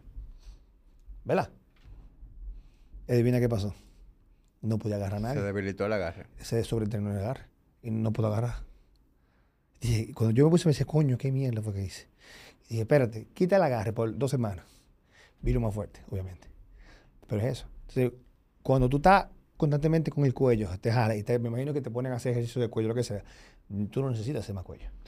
Allá en la academia no, no hacemos ejercicio. lo que pasa, no, lo que pasa es que el, el jiu-jitsu es naturalmente. Claro, eso te voy a decir. Es simplemente producto del deporte. Uno está constantemente eh, posicionándose, usando la cabeza como un trípode en muchísimas en posiciones. y te están jalando Invir- para adelante. Invirtiéndote, las mismas sumisiones. Sí, y te jalan para adelante, te vienen jalando y tú tienes que estar constantemente con el cuello. También. Entonces, todo eso es importante. Entonces, quizás tú dices, bueno, si tú, te- si tú sientes que estás cargando mucho, que tienes que hacer es descargarte, no fortalecerte. Descargame más. Sí, yo también he estado haciendo eso más o menos cada 21 días. Exacto. Descargándome. Muy bien. Exacto. Eso te puede ayudar. ¿Tú, tú sigues activo en el arte marcial? Sí, yo digo, tengo un tiempecito que no hago, como de diciembre, que no estoy haciendo, noviembre. Pero en judo estoy haciendo, voy una o dos veces y hago, practico. Allá el Naco. Al naco, sí. Big Bar está yendo también, me dijo. Eh, cuando yo estuve yendo, él no estuvo yendo, él está yendo ahora, me, me parece. Pero me voy a reactivar ahora. Lo que pasa es que con estos tráficos tráfico en diciembre tuvo que, mira, no quería yo salir de mi casa. No, no, en diciembre. Sí, pero estoy haciendo y voy a ir al naco con los muchachos. Em, Yo, yo disfruto mucho el judo. El judo yo lo disfruto mucho. No me imagino, viejo. Eso, de, Sí. a- tú- de los cinco años en eso. Y uno relaja muchísimo y uno se ríe. Y, ¿sabes? Y- y- Tú tuviste una época muy en, en, en Jiu-Jitsu también. Sí, yo duré 10 años yendo a jiu-jitsu casi siempre. Eh, el año ya tengo, después volví, eh, duré unos cuantos años y, pues, y ya como que voy y entro y salgo y duro dos meses yendo, un mes yendo y después me vuelvo y salgo. Pero tengo como un año que no hago jiu-jitsu. Digo que tú tienes demasiada vaina. Tienes que priorizar. No puedo hacer todo. Uno a veces quiere hacer todo, pero Así es. Ese consejo yo le di al hijo mío. No todo se puede hacer. Y a veces soy yo que me estoy volviendo loco porque lo quiero hacer todo. Debería coger mi Sí. mismo consejo, ¿verdad? Sí, sobre... Y uno que es un, un volume junkie. Es decir, a mí me encanta, viejo, entrenar y hacer deporte. Y yo sufro más de que se me vaya la mano a de que me haga falta hacer cosas. Y uno no se está poniendo más joven. No, me lo dice. Me lo dice. Que yo fui de que. Yo tuve un momento que dije, bueno, voy, voy a volver a practicar judo, voy a hacer el mundial de veteranos. De gente de 40 para arriba, y bueno, de los viejos. Nosotros los viejos. Está bien. En tres meses me partí el tabique, se me fue un dedo. Me dije, no, espérate, espérate, espérate. Y yo, esto lo vamos a dejar así. Yo no voy para ningún lado. Y óyeme, y yo estaba haciendo menos de lo que yo hacía normalmente. Yo estaba entrenando muy bien judo. Súper bien, antes de pandemia. Pero tú sabes lo que era una gilet nítido. Y era porque yo iba a disfrutarlo. Desde que yo dije, pues yo estoy bien, yo voy a hacer un torneito, qué sé yo cuándo. Mentalmente cambié el chip. De déjame llevar a comenzar a, a practicar, a competir. Ahí vino un dedo, la nariz, el hombro, la que sé yo qué. Dije, entonces, ¿qué? ¿Cu- ¿Cuántas lesiones tú has tenido en tu vida, eh, productor judo? No te puedo decir. Pila. Sí. O sea, operaciones. yo No, lesiones. No, Bueno, operaciones no, pero sí operaciones. Yo tengo dos operaciones de rodilla, una operación de hombro, eh, tengo una lesión súper fuerte en el codo, tengo artrosis en las dos rodillas. A mí se me, se- yo me fracturé un dedo, eh, una, una fractura co- eh, completa de un dedo del pie. Y después de años te puedo decir lo de Gary, bueno, porque yo tengo, yo tuve un, tengo un slap tear en el hombro izquierdo. Sí, sí. Y no- oye, yo no soy el que más lesiones tengo. Si tú conoces a un compañero de nosotros, Juan Carlos Jacinto, que también es peor. O sea, que ese sí, es igual que Vival. Vival tuvo muchísimas lesiones que yo, porque ellos duraron más tiempo siendo alto, de alto nivel. Sí. Y ahora mismo, ¿cuál- ¿cuáles son los los achaques que tú tienes? La rodilla izquierda me duele como el diablo. Y el hombro. ¿Y qué, y qué, qué tiene ahí? Eh, que tengo- se me- yo me operé de menisco y se me volvió a romper.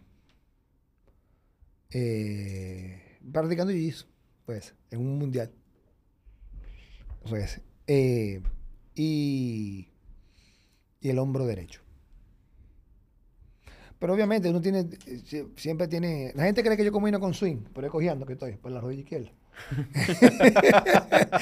Eh, entonces, eh, yo tengo unos dedos rotos en los pies y, y me duele el hombro izquierdo y el cuello me suena y tú sabes, una maraca, pero Lo grande es que uno se acostumbra a vivir con todo eso. no, yo, yo tengo una presión de hombro, yo tengo un tornillo en un hombro. ¿Me entiendes? O sea, a mí en el 99 me pusieron un tornillo en el hombro. Ya tú sabes. Pero eso es parte de... eh, deportes de combate, de agarre, estadísticamente, todo el que hace eso a alto nivel, tiene una o dos lesiones que le van a, a molestar por toda su vida. Todo el que hace judo, o jiu-jitsu, cosas así, o lucha. Sí. No veo que so- son deportes que son... El desgaste es mucho. Es mucho. Es, no es cuestión si te vas a lastimar, es cuándo es que te vas a lastimar. Eso es así. Sí. Eso es así. O sea, no es jugando voleibol, ni basquetbol, no es que, a ver, es de contacto también, pero, pero la, la, la intención o la dinámica o la, la idiosincrasia del deporte es querer lastimar al otro. Claro. ¿Me entiendes? Peleando que trata. O sea, algo tiene que pasar. Sí. Sin embargo, son tan áperas. Eh, mira, en estos días estamos hablando, eh, conversando en el gimnasio. Me dicen, estamos viendo curling. El deporte ese que es como una piedra de nieve. Eh, un- es un deporte de invierno, que una piedra, es como una canica gigante. Y tiran, y hay dos tipos barriendo para que la vaina vaya doblando. Una vaina, una- bueno, no te puedo decir. Entonces, uno de mis clientes me dice, ¿quién se inventó eso? Eso no tiene sentido. Yo digo, es que ningún deporte tiene sentido. Ponte a ver. O sea, basquetbol, ¿qué sentido tiene basquetbol? Meter una bola en un canasto, darle un palo con una pelota, o hockey, que uno patine con una vaina y meterlo en una malla. ¿Cuál es el sentido? Entonces yo le dije, lo único de los pocos deportes, porque me imagino que igual que en atletismo, que tienen sentido es deportes de combate, porque son artes marciales. Son artes, son formas de combate, de defensa, que la hacen deporte. Pero tienen sentido. Tienen, Por algo están ahí. Y que hoy en día es raro que tú la uses, pero había una habían tiempos en donde había que defenderse casi a diario. Pero, por ejemplo, lo que pasa es la, lo que la gente cree que arte marcial asiática. El boxeo es un arte marcial. Porque es de combate. El Krav Maga, Sabate, esos son artes marciales.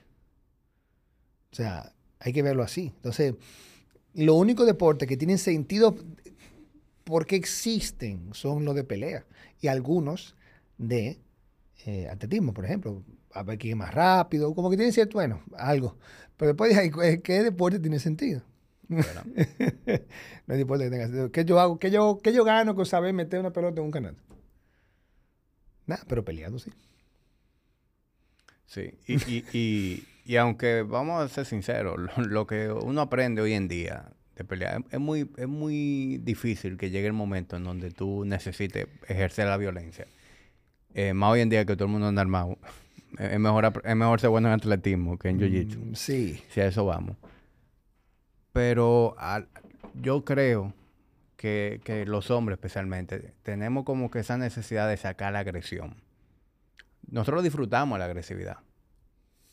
Y hacerlo en un ambiente controlado se convierte como un outlet para uno.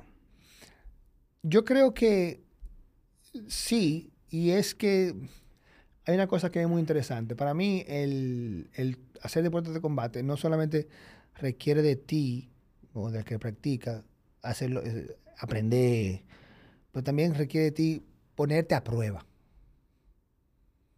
Eso es, cuando tú, cuando tú aunque, sea tú y yo estamos roleando. Sparring. Sparring, normal, no es de que nos vamos a matar.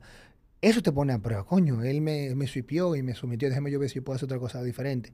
Y tú tienes esa, esa, esa, dinámica con, con, el otro. Es la única forma de tú realmente saber si no es que yo soy mejor que tú, yo ponerme a prueba contra mí mismo. Y también hay muchas cosas que se conectan con, con, lo, con cómo tú piensas fuera de, del mat.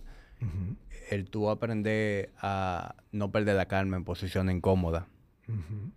El tú no desesperarte por llegar a una posición, sino hacerlo step by step. Eh, esas son cosas que te enseña eh, el arte marcial. Sí, y te digo algo, eh, por ahí dicen que el estado perfecto del guerrero es la paz. Cuando tú sabes pelear, lo menos que tú quieres pelear. Cuando tú tienes una pistola y tú sabes usar pistola, tú búscalo, quien sea, el que sabe usar armas de fuego, te dice, no joda con eso, déjala en tu casa. No la saque, no qué sé yo qué. No le gusta. Porque sabe lo que significa y lo que puede pasar. El que sabe pelear sabe lo que, en qué puede terminar un pleito anécdota. Yo voy en el malecón, un tipo, sin querer, no me di cuenta, me le metí un tipo, un motor, el tipo se paró en el motor, me topa el video, me pelear, y yo veo que digo, qué vaina. Y anda con la mujer bajo el vidrio. Y el tipo me tiró un trompón. ¿Te tiró un trompón? Sí. Yo me dije así, va, y no me dio. Y me quedé, dije, diablo, mano. Qué vaina. Lo único que yo dije, yo me paro, le estoy en este tigre, y sin querer yo le parto la cabeza en el suelo. Y yo me voy con un problema aquí. Tú estás claro que después de veces me lo voy a pasar por encima con el carro, todo lo claro. Pero, pero dije, ¿sabes qué? Me fui y hasta me reí después. Coño, la vaina. Y después en mi casa yo estaba que estaba botando humo. Pero obviamente. Pero pude mantener la calma. dije, y lo único que dije, loco, yo voy con problemas. Inclusive pensé, y si yo digo que trayón, este tipo anda armado y me va a dar un tiro y se va a armar una maldita vaina, anda con la mujer. O sea, todo eso fueron como en 1.2 segundos. Fue de qué. Yo me voy. Obviamente se salvó porque no te conectó. Porque si te hubiera dado el trompón, toro... Sí, porque tú pierdes la chaveta ahí mismo. Claro. ¿no el toro hubiera sido otra. Sí, pero... pero y digo, yo lo el fue un poquito así. Yo no se metió la mano por ahí. Pero lo que te quiero decir es, es eso. El, el, uno aprende a lo que se, e, en lo que se puede, puede llegar a la violencia. Sí. Y yo creo que todo, todo ser humano, hombre y mujer, debe de aprender algo de artes marciales, boxeo, lo que sea. Pero no di que boxeo para rebajar. No, no, no, no. Vamos a aprender a, tirar de verdad. Y vamos a ponernos la, la maca y los guantes y vamos a hacer par de parry porque tú tienes que saber qué se siente que te den. Es igual que el tiro práctico. Es muy bonito tú tirar tan, tan, tan, pero cuando te pasa el primero, ¡fup! por ahí. No es lo mismo. Y todo el mundo hace todo deporte, o mejor dicho, todo arte marcial que no tenga life sparring, no está preparando realmente a la persona a una situación real. Tienen que tener life sparring, porque no es mismo que tú me tiras así, yo hago así. O yo hago así. No, no, de verdad, vamos arriba. No con deseo de matarnos, de, pero de práctica, pero tenemos que luchar. Lucha, boxeo, judo, jiu-jitsu, taekwondo, que son life sparring de verdad. Porque, eh, porque hay una parte emocional y psicológica en el pleito. Claro. ¿Me entiendes? Y sobre todo, eh, porque eso, es como tú dices, te prepara.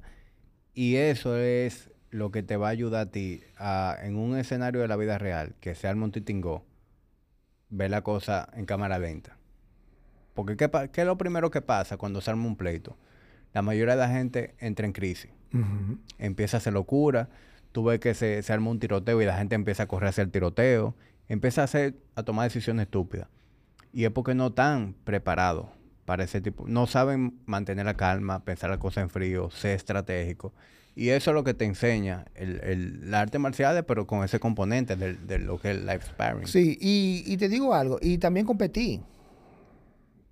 Porque tú y yo somos un sparring normal y también, pero cuando te digan, ok, vamos a competir, y tú vas, vamos a una competencia ahí. Sí, porque tú y yo peleamos, hacemos un sparring y vamos a andar un 70. Y, sí, A un eh, 80. Y cuando tú vas, a un- no, entonces tú vas, que tal la gente alrededor, que hay una puntuación, que hay un outcome, que pierdo o gano. eh, Y que ese no es tu compañero. Mira, ¿Entiendes? Es, es un tigre que tú nunca has visto. te digo, y por que él ejemplo- te quiere despegar la cabeza y tú a él. Punto.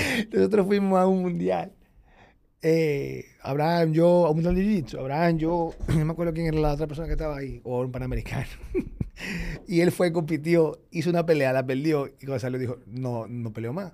Porque es totalmente otra bestia.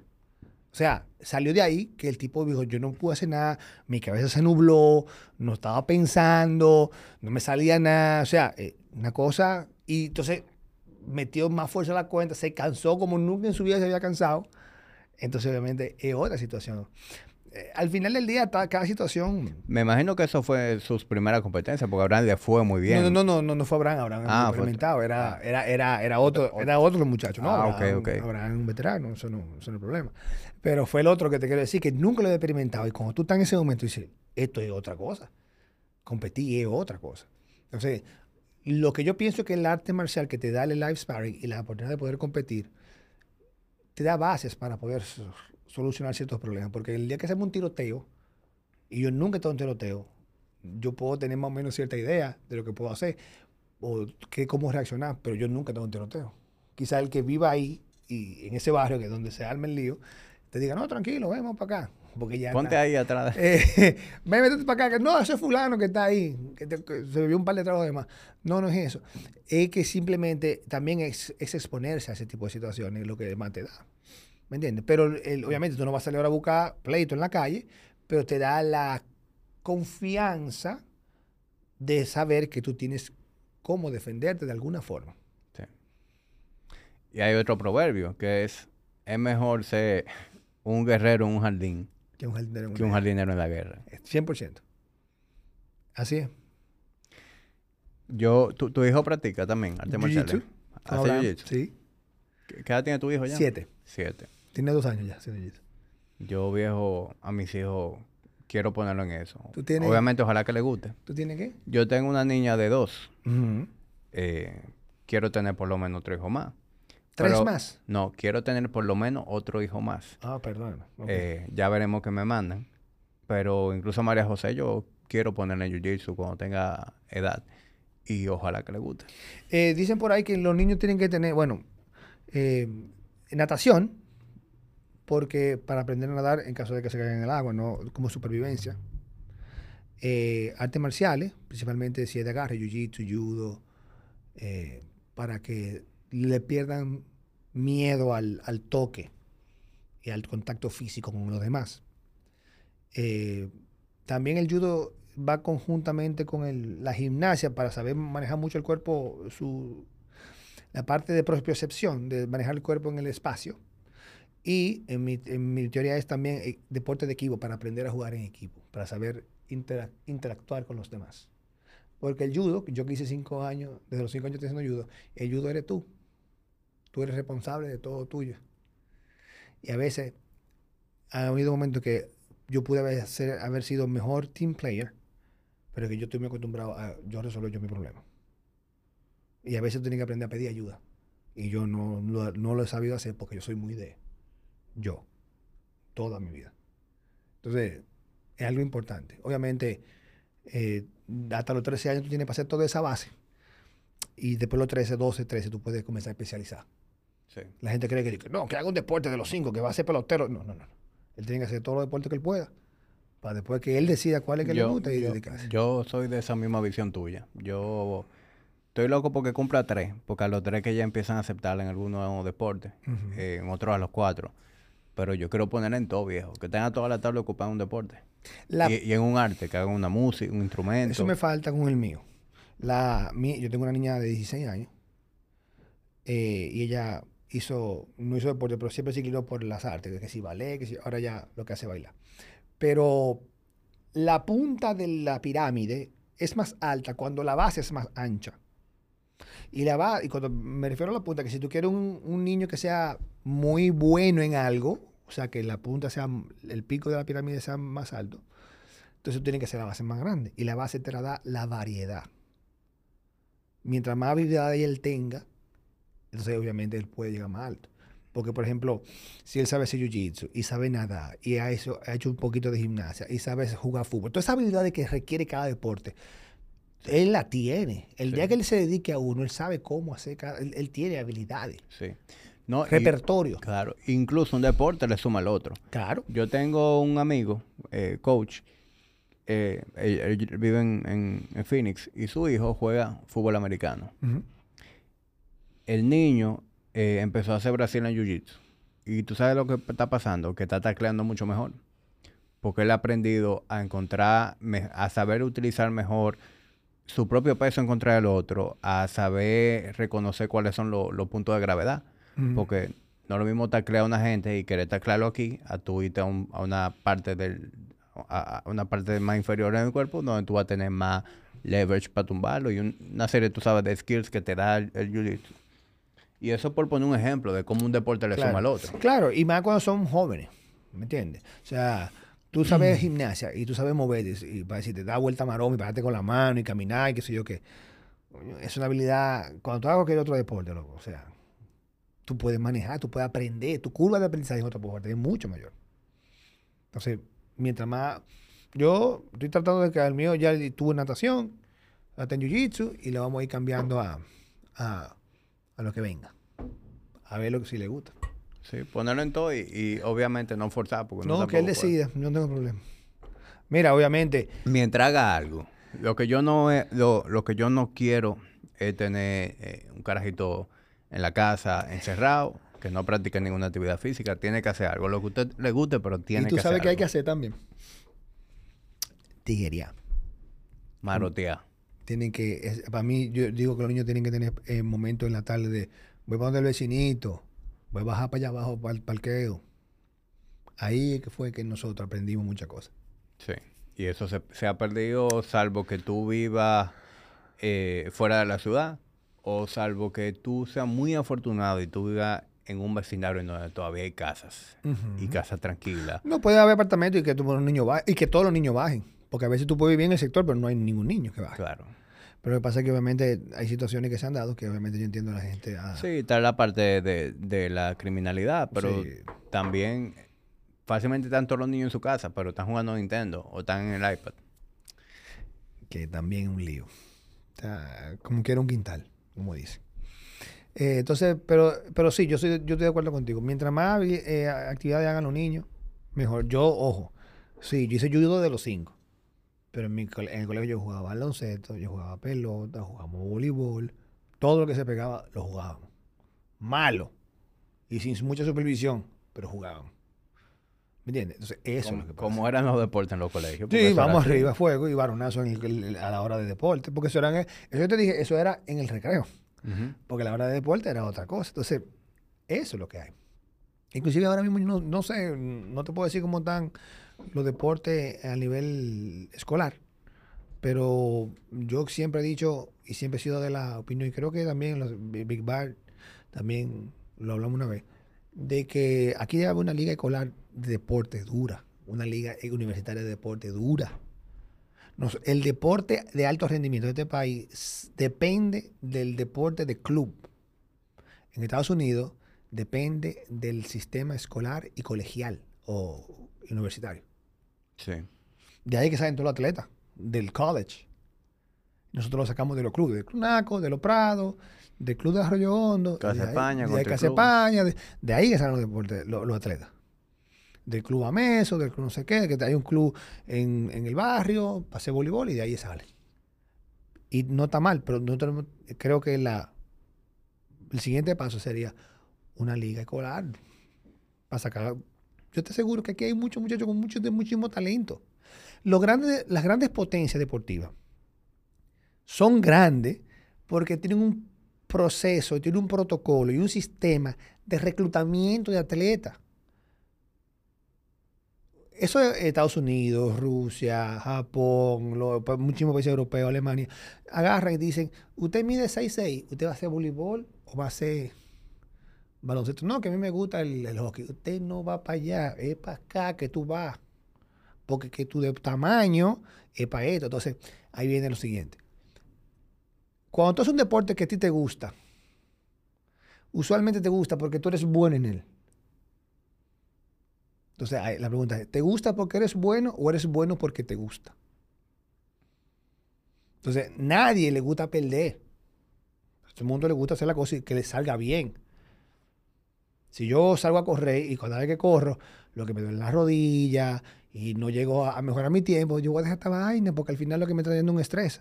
Pero si yo lo que, pero si de repente encuentro que montando patines me va súper bien y me siento súper bien y voy más rápido y aprendí a hacer los trucos y me muevo, bueno, pues eso es lo que yo voy a hacer.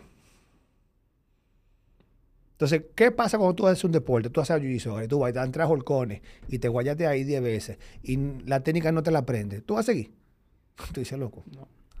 Au- aunque no, pero a- aunque el jiu-jitsu sí tiene algo y es que te, te enseña humildad. Claro. Porque es que es un deporte en el que por mucho tiempo usted va a hacer un disparate. Sí, pero tú ves tu progreso. Sí. Tú ves tu progreso y tú sientes que vas mejorando. Tú eres menos malo. Cada vez tú eres menos malo, cada vez tú eres menos malo, cada vez tú eres menos malo. Y si viene uno nuevo, tú dices, pap, y viene, ay, a este lo pie y un día se te sale una vaina y, ay, me, le- monté a fulano. Y tú vas viendo cómo tú vas mejorando. Pero si no hay forma de tú mejorar y lo que tú, que, pero te, lo voy a decir, yo conozco muchísima gente que me dijeron, ah, yo hice judo, pero me dieron dos trayones. Y dije, "Ah, que yo no, ay, esto no es mío, ¿no? De que te dan dos trayones, pim, pam, pam. Tú dices, no, espérate, yo no jode con esto, yo me voy a mi casa. Porque a nadie le gusta. ¿Me entiendes? Entonces, igual si yo empiezo a jugar golf y lo que hago es un disparate y no hay forma de yo darle derecho para la bola, yo no jugar con eso. Entonces, al final, cuando tú reclutas correctamente, tú tienes más chance de que esa gente que sean exitosos. Porque tienen la, la estructura anatómica, tienen todos lo que, los requisitos para que sean buenos. Sí. Entonces, obviamente, pueden quedarse más tiempo en el deporte. Sí. Además de que tienen los atributos físicos que le van a Claro, no es lo deporte. mismo tú eh, tener el 70% de- del tamaño tuyo, o sea, tu, tu pierna, para tú hacer un, un clean and jerk que tú tenés la pierna más corta. ¿Por qué tú crees que la gente decía que alterofilia le va hacia la gente chiquita o la pesa? Las pesas te hacen, te dañan el Porque crecimiento. lo que se daban bueno eran los chiquitos. Porque en alterofilia todo el mundo era con un vaso corto y pequeño porque obviamente tiene mejores palancas. Claro. Eh, y es como la gente que dice, no, ponle a jugar basquetbol, que, que eso va a hacer crecer. Entonces, entonces yo le decía, entonces tú quieres decir que todo el mundo que juega basquetbol está grande porque jugaron basquetbol de chiquito. No. No, es así que son. Lo que los que llegan lejos eran los que... Lo que medían 6'6". Claro. Entonces, claro que tienen que ser buenos. Entonces, al final es eso. Entonces, yo creo que ese sistema de reclutamiento en, en escuela y, y universidad aquí debe ocurrir en algún momento. Sí. Para nosotros poder sacar más atletas. Mira, tú, tú eres la primera persona que me dice eso. Eh, y tiene toda la lógica del mundo. claro, lo que pasa es que tenemos que saber reclutarlo. Y te voy a decir una cosa. Aquí nosotros, desde el año 2004, que fue la primera medalla olímpica de, de Félix Sánchez, de oro, a la fecha, hemos cogido medalla en todos los juegos. En todos los juegos.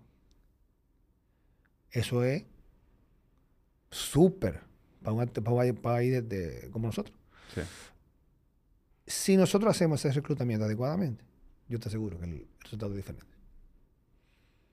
A lar- eh, todo esto es a largo plazo. Eso no es de que no, que para el 2024. Olvídate de eso. A largo plazo. Sí, eh, y eso fue lo que me dijo Big Bar cuando vino aquí. Eh, la- las medallas eh, se hacen en laboratorio, en el sentido de que son por diseño, como tú bien dices. Tenemos estos atletas, vamos a formarlos de chiquitos, que no les falte apoyo, bla, bla, bla. Eso toma tiempo. Aquí todavía estamos consiguiendo medallas eh, porque hay demasiado talento, no porque tienen un sistema que funcione a favor de ellos. Mira, nosotros íbamos a Cuba y nosotros veíamos el entrenamiento de Cuba. Y a veces queremos replicar los entrenamientos en Cuba, aquí. Y pasa algo. Cuando tú no tienes material humano suficiente, tú tienes que cuidar lo que tú tienes. Si yo tengo, te voy a hablar en judo, si yo tengo por categoría 15 personas con nivel, ¿qué tú, qué tú crees que yo voy a hacer para saber quién es mejor? Tú le puedes dar para allá. Y el que sobreviva es el que va. Pero si tú tienes a uno o dos, tú no puedes volverte loco haciendo una locura de entrenamiento porque lo va a desgraciar a los dos. Y te vas a quedar sin ninguno. Si el tipo te selecciona, no hay para nadie. No hay para nadie. Me jodí, me quedé sin esa categoría. Entonces, tú cuando tú tienes, y eso que pasa en Cuba, habían 500 gente en una, cate- en una categoría y el entrenamiento era en candela. Loco, claro. Porque eso es talento. El talento es solamente, no solamente que, mira, para mí talento es tu curva de aprendizaje en el deporte, qué tan rápida es, y tu capacidad de absorber la carga del entrenamiento específico de ese deporte. Porque tú no te vas a lastimar tan frecuentemente, asimila la carga y te hace más fuerte y aprende más rápido. Entonces, muchas veces tú veías gente muy buena, pero que de repente se lastimaba. Otro que mentalmente no aguantaba más el, el estrés. Otro que no llegaba porque el volumen se sobreentrenaba. Porque entonces, ¿qui- ¿quién quedaba? Tienen que ser bueno obligado. Porque de 15 gente, 20 gente que hay, que todos son buenos, el que sobrevivió esos entrenamientos, algo tiene que tener. Entonces, es una selección natural. Pero cuando tú tienes tan poco material humano como aquí lo tenemos a veces, tú no puedes inventar. Y tienes que a veces llevarlo con más calma. Y no le puedes meterse en el carga de entrenamiento que quizás necesite para llegar al nivel que tiene que llegar. Pero es que tú lo tienes que cuidar. Porque, te digo yo, porque cuando yo tenía, cuando yo era entrenador de la selección, a veces yo tenía más dos, nada más dos gente y yo tenía que tener cuidado. Espérate, que ya se me le tenemos la número uno, la dos, no tengo más. Eso que tú dices es un factor eh, muy importante. Y otra cosa es, tú eres el mejor de aquí. Fuiste, competiste, cogiste medalla, bla, bla, bla. Volviste para acá. Tú sigues siendo el mejor aquí. Tú sigues siendo el, el pez grande de la pecera. Y lo que tú necesitas es practicar con gente que tiene tu nivel o más. Y eso es algo que también retrasa al, al atleta. El fogueo. y que se da mucho aquí. No, no, tú no tienes con quién foguearte a tu nivel. No, no, aquí no, por eso se van fuera. Claro, Porque tienen que llevártelo fuera. claro. Pero y, eso fue, no pasó a todo. Y, y, bueno, Big Bar es un ejemplo. Van a tener que irse fuera a practicar. Se iban, pero a puro coñazo. Ah, no, pues tú estás claro, pero tú no entiendes. O sea, a mí, nosotros nos íbamos solos, tres meses para un país extraño, a entrenar. Carajitos de 17, 18, 20 años. Dije, dale para allá. Y sin seguro. Como ahora que yo con, con seguro internacional y vaina. Y, ah, y yo no voy ahora ni a dar ni un golpe de barriga. Y allá, a darme golpe, yo no tenía ni que caerme muerto.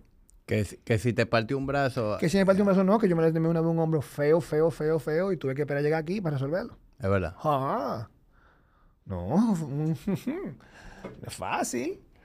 Entonces, eso es lo que pasa, pero que uno no pensaba en eso. Ojo, uno iba y tenía la- la- el apoyo de la federación y el apoyo de la, federa- del- de la federación del país que no recibía y ellos iban a resolver, pero tú sabes cómo No, y, y- y también ustedes, los dos eran de, de clase media, que tampoco era que Sí, estaban pero- desamparados por sí, parte pero de lo que digo yo, cualquier cosa que llegaba allá, una vez se lastimó un pie, me parece fue en Alemania también, que fue un lío, y eh, así, lesiones, que- porque hay lesiones feas.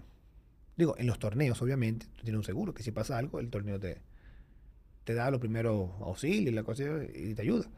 Pero, pero cuando tú vas tres meses a entrenar, ¿Me entiendes? No en el torneo, tú estás entrenando, tú estás metido en un centro de alto rendimiento ahí, a, la buena de Dios, sabrá Dios. Y a veces ni estábamos en el centro, estábamos en un hotel, y ser más o menos cerca del centro, que que guapo, lo que sea, para ir al centro, estar en el centro el día entero para después devolverse en la noche. ¿Me entiendes? Pero, pero al final del día, todo, todo, todo ese tipo de cosas son, son experiencias que han formado el carácter de uno, de todos nosotros. Eh, bueno o malo. Eh, bueno, bueno, ni bueno ni malo, realmente. Porque eh, son experiencias simplemente que nos han formado y que nos, han ayudado a ser lo que somos hoy. en nuestras profesiones, como papá y como pareja y como hombre. Y, y, yo de verdad que no me la no me arrepiento, lo, lo haría de nuevo. Que uno se quejaba mucho en esos días, pero lo haría de nuevo. Y te voy a decir algo. Eso fuimos nosotros. La generación anterior de nosotros la tuvo peor. Mucho peor que, por ejemplo, la generación del, del hermano Vivar. ¿Mm? Del soviético. De, Tico, cuando ellos se iban. Ahí era peor, porque era, era ¿me entiendes? Nosotros fuimos, eh, nos beneficiamos de, los, de, las, de, de esas generaciones anteriores de lo que ellos pudieron lograr, crear, y obviamente lo que nos siguieron a nosotros se alimentaron de lo que nosotros ayudamos a crear también. Y lo que siguieron, y eso siempre va a ser, va a ser, va a ser así. O sea, no es como que nosotros fuimos eh, la selección, la, la, cogimos nuestra lucha, obviamente, claro que sí. Pero, y cuando Chala, mi profesor, se iba de viaje, se fue para Alemania, para Múnich, y el Mundial, eso era lo que viajaba. Y había muchos youtubers que no viajaban. O sea que también hay una parte buena que nosotros nos dio, que fue la oportunidad de poder viajar. Ahora, nosotros abrimos camino a muchos otros, pero vieron gente entrar a nosotros que no abrieron camino a nosotros. Entonces también hay que, hay que así. Sí, sí, muy cierto eso. Tony, yo no te voy a quitar más tiempo, pues yo sé que tú tienes algo ahora. Yo no. La sé. Pero en verdad he disfrutado mucho esta conversación y tú sabes que tú y yo tenemos temas para hablar horas y horas. Invítame de nuevo y lo hacemos Me gustó mucho, de verdad que sí. Vamos, vamos a hacer esto de nuevo y, y si se da lo que estuvimos hablando, pues, pues mejor. Más cosas tendremos que hablar. Claro que sí, claro que sí. Gracias por la invitación Gracias por venir. Y, vamos, a, vamos a seguir aquí dando la cara. Y gracias a ustedes por llegar hasta este minuto. Eh, como siempre, agradeciendo su apoyo. Si ustedes conocen a alguien que le puede interesar la conversación que tuvimos hoy, pues le comparten el episodio. Nos vemos en un próximo capítulo.